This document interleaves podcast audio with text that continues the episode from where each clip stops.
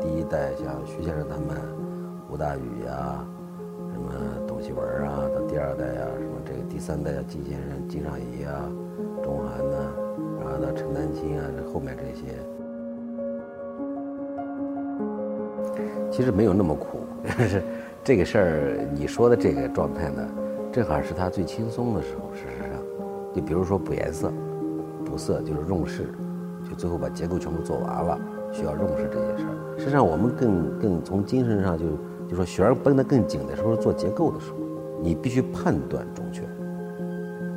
你判断失误可能会导致非常大的问题。所有重复工作，那当然看起来形式是重复的，内容不可能重复了。它不至不至于说你像面壁一样坐在那儿，就是不断的看着一个东西，不是的。我们知道世界上没有相同的颜色，是吧？可是我们就在找相同的颜色，而尽量接近的过程。其实是挺有趣的一件事情。拉回来做的第一件工作就是检测，哎，就多光谱检测，红外、紫外呀，看要看见各个层次的这些内容状况，而且无损的检测，用光谱把每个层次看清楚，状况判断完，嗯，就现有有限的状况做出一个修复计划。修复计划出来之后，要做的事情就开始实际操作了。第一步，你还有一个虚拟操作的过程，先画示意图，把你这个操作过程先演一遍，看看这个有没有问题，哎，最后确认没有问题，然后准确操作，不要出现失误，啊，那么再修正，继续修正，最后这个东西啊，呃，得到我们自己从技术上分析应该没有问题了，然后再去跟这个持有者签一份东西。签完了才可以真正动那个东西，呃，动的过程每一步都要做记录，材料、工艺都得说清楚，因为这个东西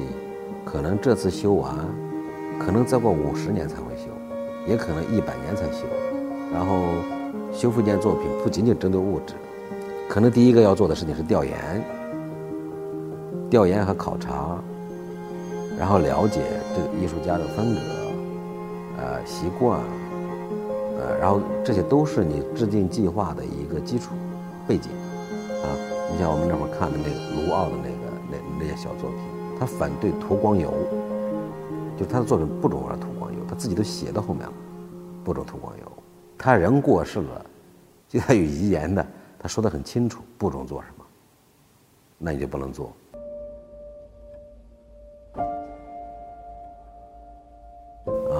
就是要猎奇，这个修复这个事儿本身正常了，现在都太热闹，就是要去说修复怎样怎样，一窝蜂去去弄这个东西，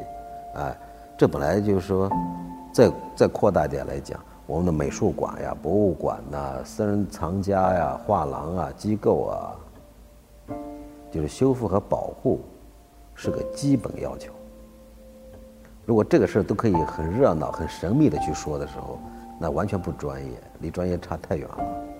哎，所以我觉得就是不，现在年轻人愿意看这个，那好事儿，一个是好事儿，另外就也不要有太多猎奇吧。当然先看一下，当然你没见过嘛，啊，没见过是好事儿，嗯，现在看看就好呗。其实谈不上放弃，也谈不上选择，当时那个情境不太可能有自己太多主观的东西，基本上还是。根据环境吧，根据环境需要能需要能做什么就做什么吧。你比如说到北京，到北京也没有太多的想法来之前，不是说有怎么处心积虑的想过这个事儿才到这儿。到北京之前我也不知道是不是要到北京，就是买了个飞机票就来了。那其实去哪就知道北京呗，就北京最最显眼在这个在印象里面，那就去北京好了。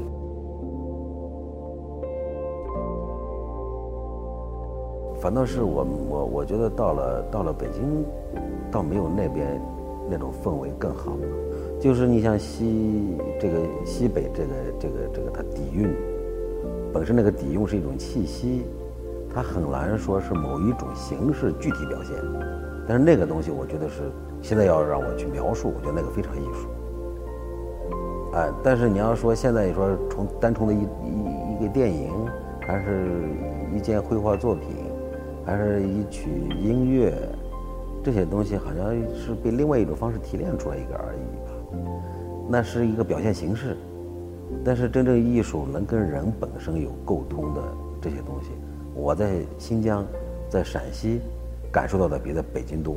在新疆这个东西好像要说质量嘛，跟这个差不多，跟北京这个节奏差不多。新疆是慢，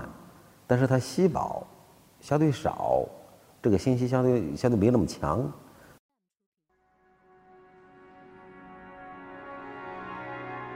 首先那个时候也没有这种事儿，就就现在这个修复这个事儿还属于一个蒙昧的状态，就是别人给你提醒这样一个所谓理性，还是你创造性的更多。创造这个事情本身就是被大家说的太烂了，我觉得。创造，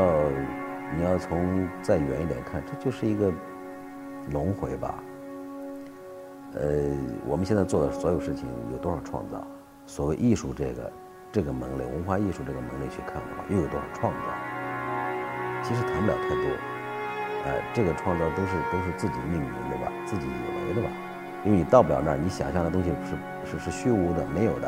过去也没有理想，我从小就没有理想。我觉得理想这个事情本来就是一个自己给自己设定的一个东西吧，可能是个念想，不能谈理想吧，你面对就好了。所以我不谈这方面的内容，就说从修复这个事儿上来讲，创造跟跟理性的工作，它不是个矛盾的东西。技术上的不同应该很多吧，但是原理和原则和基本的一些呃理念应该是差不多一样的。那具体操作上肯定有什么具技技术性的区别。先得认识到，就是修复这个这种行业是个什么样的事儿，跟我们的医院区别不太大。而且恰恰我们好多人就经常这样叫嘛，油画医院，所有物质的东西啊，总有一天会灭失的。我们做的工作啊。就是延缓它的灭失的速度而已，没有什么彻底修复，呃，没有一次到位的修复，啊，然后就说呃，大的这个这个修复基本专业原则里面，就说尽少量的干预啊，只要有修复任务的时候，我们第一件事判断是能不能不修，能不能暂时先不做，就是科技一直在发展，可能你现在解决不了的问题，可能两年之后根本不用任何问题去解决了。这个就有个过程吧，就是说它本来就应该是个是个是个非常自觉的一件事儿，就是说大家都对过去的东西应该有一份态度，但是它就还有一个问题，就是油画到我们国家来，就这个品种，油画本身也才一百多年，这个修复是刚刚开始，大家对它的认识有问题，确实不知道，你也他就说要尽本分吧，他也不知道本分从哪里尽。还是个技术问题，我们到现在也还有很多这样的问题，就是说要修复一件作品，最多的困难来自于哪里呢？来自于周围环境对它的不认识上。就修复本身没有太多要去要去非得去抬着去说，但是大家对这个艺术品的这种修复和维护和保护这个基本的理念，这个是需要了解的，因为不了解它确实制造矛盾。你比如我举个例子。就是我们这非常非常有著名的一个老艺术家吧，就是他就希望现在这个他的作品啊，恢复到他刚画完那样。到底我们是不是修到作者意图，还是以安全为准？这在国际上一直也还是个争论，也还是有这个问题的。我们的客户其实是作品本身，我们应该为作品本身负责，而不是不仅仅是为作品持有者负责。至于说是不是用别的评价标准说，哎，你看你修完怎么没太大变化？好像没有那么新，没有那么漂亮好看，那也就只能这样。但是但是我们还是要为这个东西本身负责。你要说这个要是这样反过来一看和想的话，我觉得第一，呃，它让我安定的生活了这件事儿。呃再者就是这个职业可能给我带来一些东西，就是，呃，同时内心得到一点点安宁，就是不那么躁的去看这个周围这些世界吧，会让你相信，相信某些东西，因为他确实做到了。其实马拉松这个事儿是，我是选了一个最自己自自己最不在行的一件事儿做了。阴差阳错，就是身边几个朋友他们要去日本去跑这个马拉松，我是的确二十多年可能没怎么动过了，都基本上都是这种 这种安安静静这种生活。我倒有一个私心，对马拉松这个事儿啊，其实就是因为我我我最不擅长的一件，就是最提不起的这件事儿，我偏偏去做了。就是你应该看到，呃，你的局限